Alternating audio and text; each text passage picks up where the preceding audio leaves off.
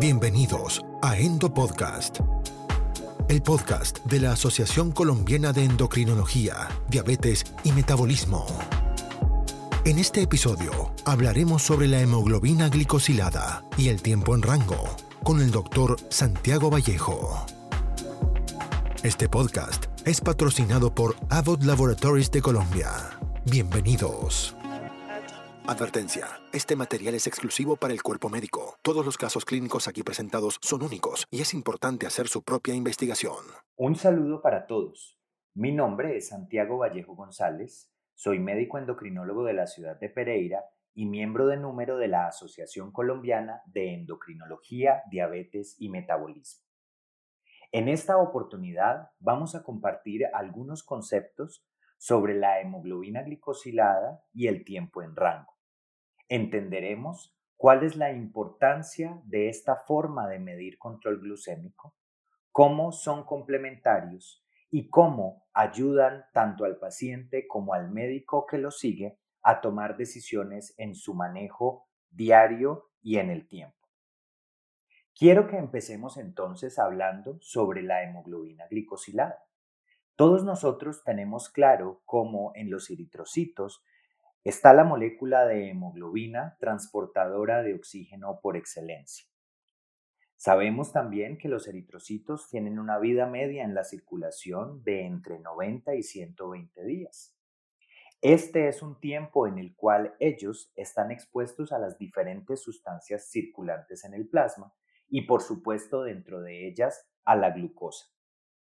En la medida que pasa el tiempo, y los eritrocitos y por supuesto la hemoglobina que está en ellos se expone a la glucosa, esta se va uniendo a esta proteína y hay un porcentaje de ella que se glicosila o que tiene un proceso de glicación. Es por eso que cuando nos referimos a la hemoglobina glicosilada o glicada mejor, estamos hablando de concentraciones séricas de glucosa a las cuales se ha expuesto la hemoglobina. Y dada esta vida media de la cual les acabo de hablar, pues evidentemente nos está contando de cómo ha sido el comportamiento glucémico de los últimos 90 a 120 días precisamente. Esto termina siendo como un resumen de ese comportamiento de el control glucémico de un individuo. Y de manera histórica se ha considerado muy importante la hemoglobina glicosilada porque se ha correlacionado claramente con la posibilidad del desarrollo de complicaciones crónicas de la diabetes, particularmente dentro de las microvasculares de retinopatía, enfermedad renal diabética y neuropatía periférica.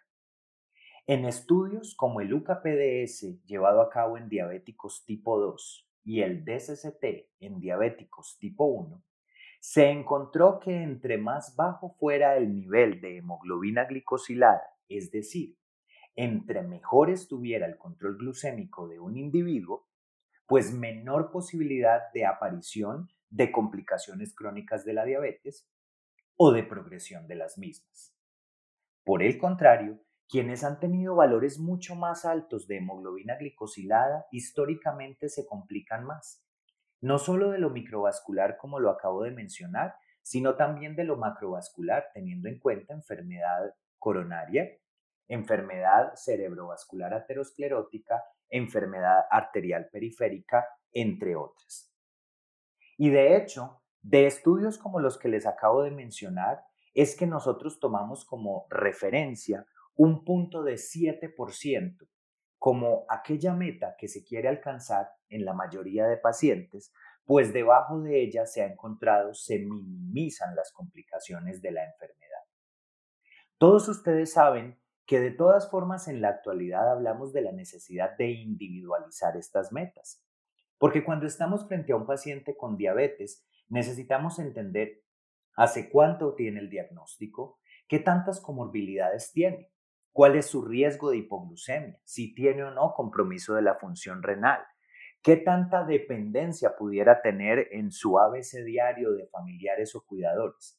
Porque todos estos son parámetros o criterios que nos llevan a elegir ser más estrictos en la meta de hemoglobina glicosilada y por eso sabemos que en algunas oportunidades hablamos de metas tan bajas como 6.5%.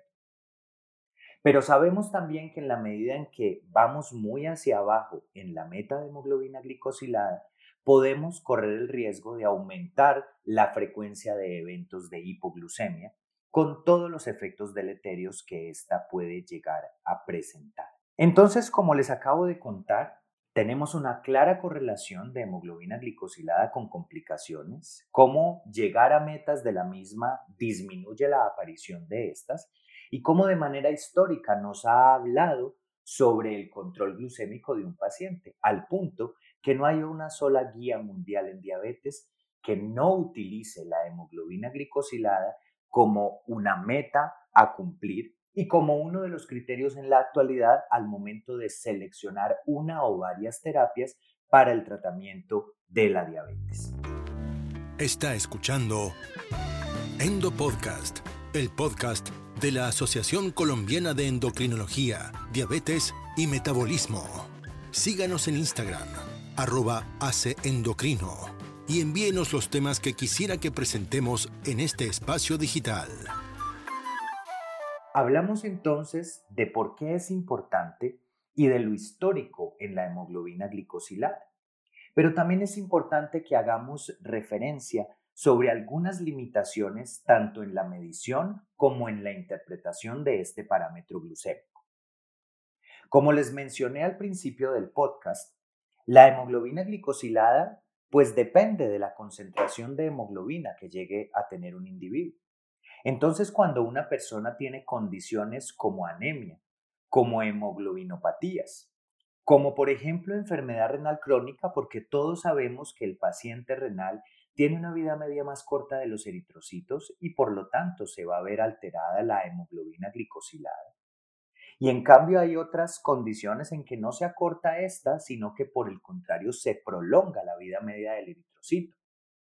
Existen algunas condiciones genéticas que no están muy bien conocidas, pero además hay algunos individuos en quienes se ha identificado que existe una glicación aumentada. Allí ya empezamos a entender cómo, a pesar de lo importante que es este parámetro, hay toda una serie de circunstancias que pueden llevar a que la hemoglobina glicosilada nos sobreestime o nos subestime el control metabólico de un individuo determinado. Y de hecho, a pesar de la buena correlación que se sabe existe entre las mediciones, por ejemplo, glucométricas o el promedio de glucosa en el tiempo con relación a la hemoglobina glicosilada, todos nosotros, colegas, tenemos en el día a día pacientes que nos presentan una serie de glucometrías que no nos concuerdan con la hemoglobina glicosilada.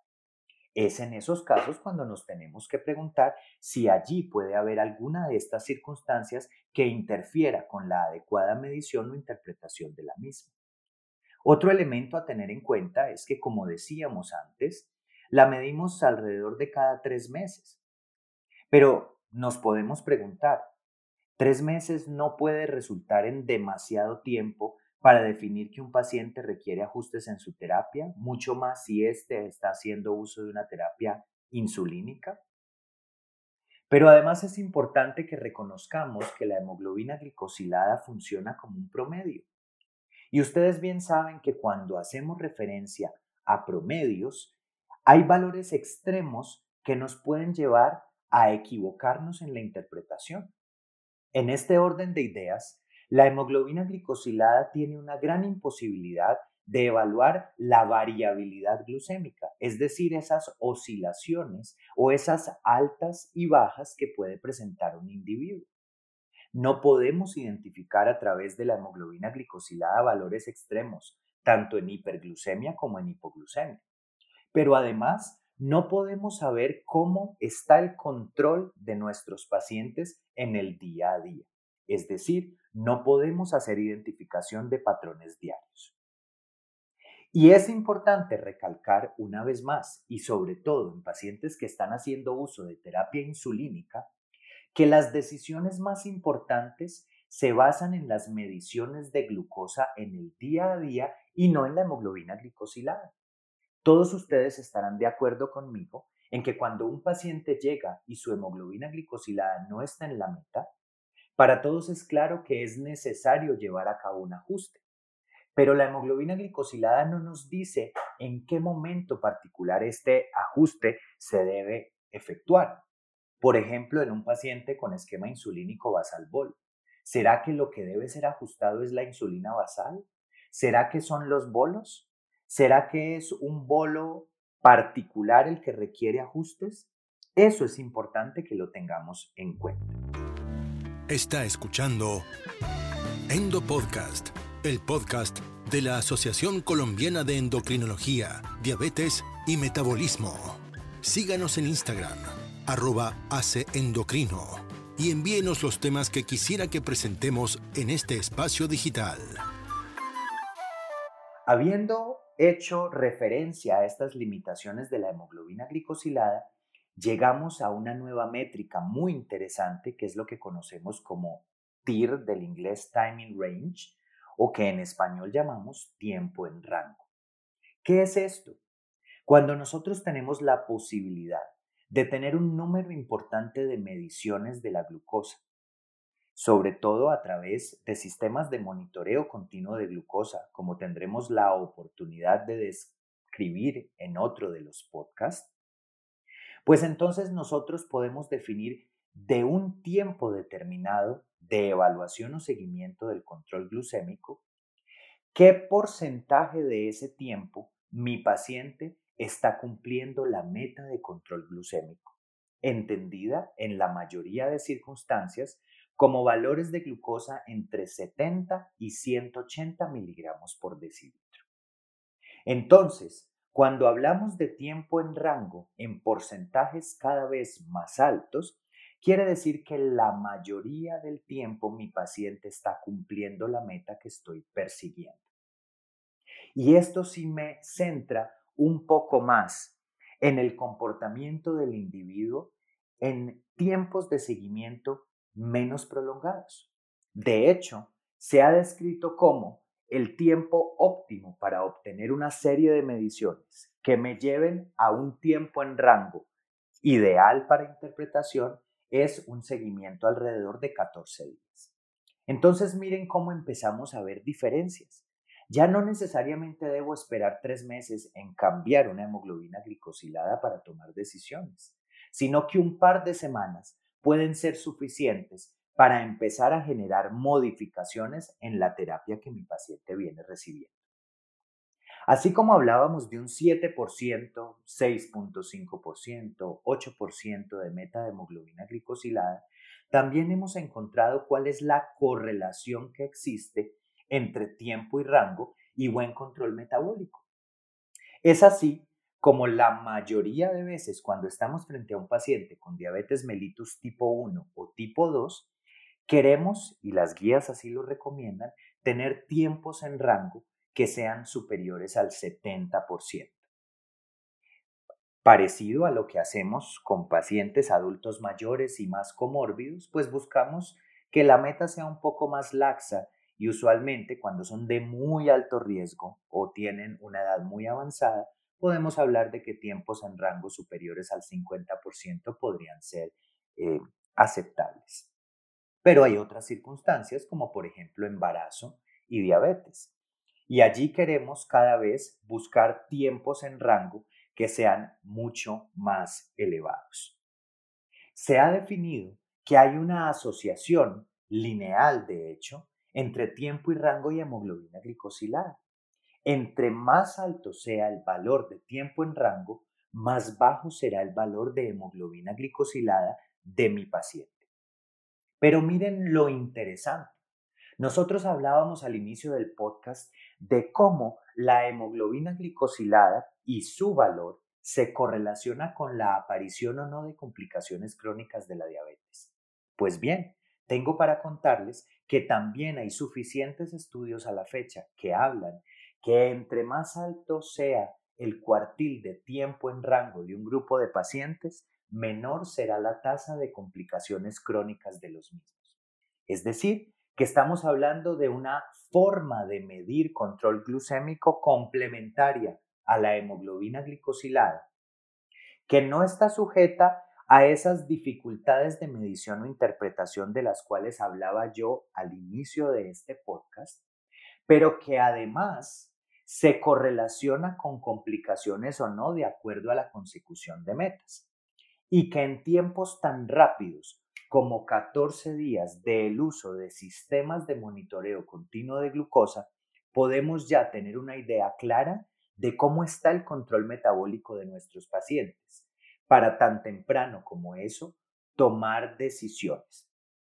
Entonces, para concluir este episodio, quiero reforzar no estoy invitando a abandonar la hemoglobina glicosilada, que sigue siendo nuestra meta importantísima de control metabólico, como les decía, plasmada en todas las guías de práctica clínica del mundo de la diabetes, sino que los invito a que pensemos en estrategias adicionales de comprender mejor el panorama de control glucémico y en este caso el tiempo en rango termina siendo un complemento maravilloso para la toma oportuna y apropiada de decisiones de ajuste en la terapia, mucho más en pacientes usuarios de insulina.